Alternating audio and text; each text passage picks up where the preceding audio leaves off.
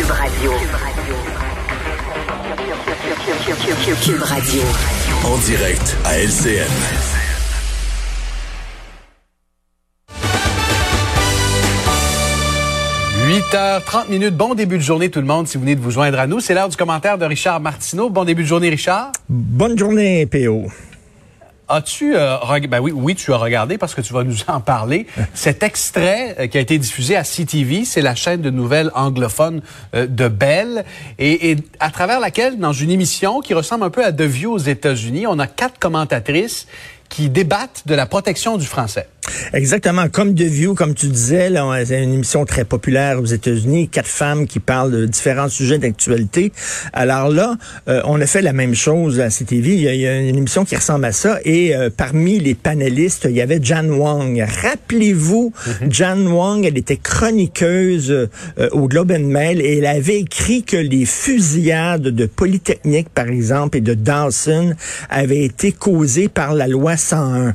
OK, ça c'est quelque chose parce qu'elle disait que les deux étaient euh, pas des, des Québécois de souche, c'était euh, des Québécois qui appartenaient à des, euh, des communautés ethnoculturelles qui étaient un peu marginalisées à cause de la loi 101, qui se sentaient pas acceptés par le Québec. Et bon, ils ont mhm. développé une sorte de paranoïa et finalement, ils ont fini par, par tirer sur des gens. C'était n'importe quoi, c'était absolument n'importe quoi.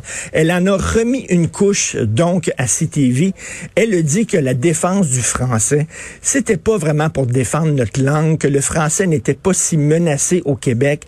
Elle dit finalement c'est un réflexe tribal.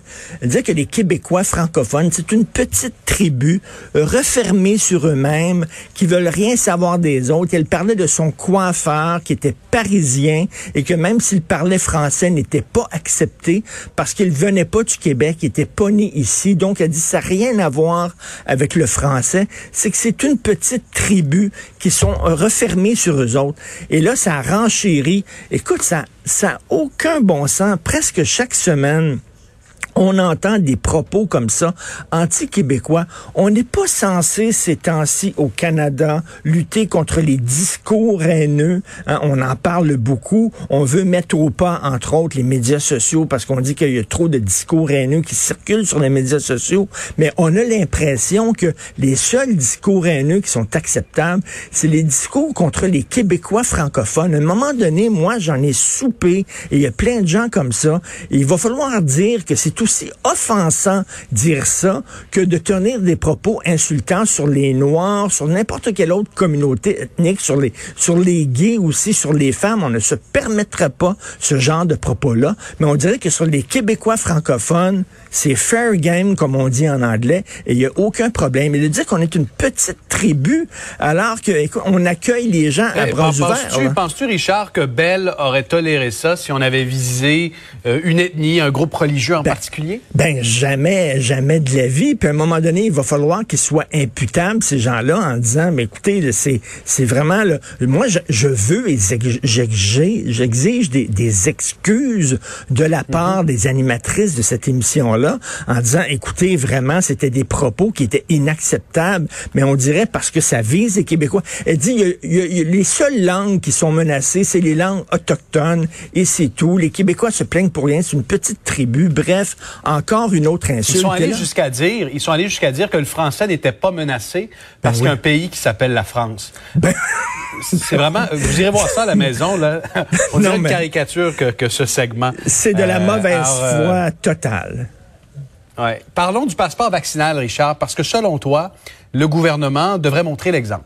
Mais regarde, le François Legault, là, il a mis fin à sa tournée des régions, alors que Justin Trudeau continue, lui, dans son autobus, de serrer des mains et tout ça. François Legault, il a dit, moi, je vais prêcher par l'exemple, alors je mets un terme à ma tournée des régions parce que à cause du variant qui est dangereux. Bon, c'est bien de prêcher par l'exemple. Alors, le passeport vaccinal, on l'a ça va être pour les bars, ça va être pour les gyms, ça va être pour les restaurants, euh, pour les festivals aussi.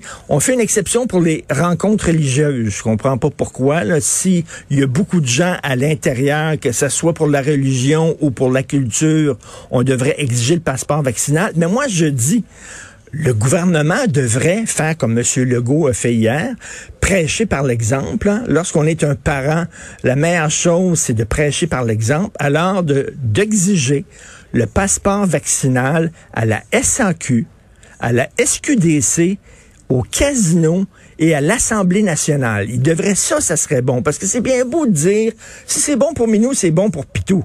Hein? Alors moi, si j'étais propriétaire de resto en disant, OK, vous exigez que je, je, je demande le passeport vaccinal pour entrer, OK, qu'en est-il de la SAQ? Qu'en est-il du casino? Qu'en est-il de la SQDC? Venez pas me dire que la SQDC, c'est un service essentiel. c'est pas un service essentiel, là. C'est pas vrai. Et l'Assemblée nationale, les gens qui sont là devraient montrer patte blanche et montrer leur passeport vaccinal aussi. Et là, ça serait un bon message envoyé à la population. Donc, la balle est dans le camp de M. Legault. M. Legault, montrez que vous êtes responsable et que votre gouvernement est responsable.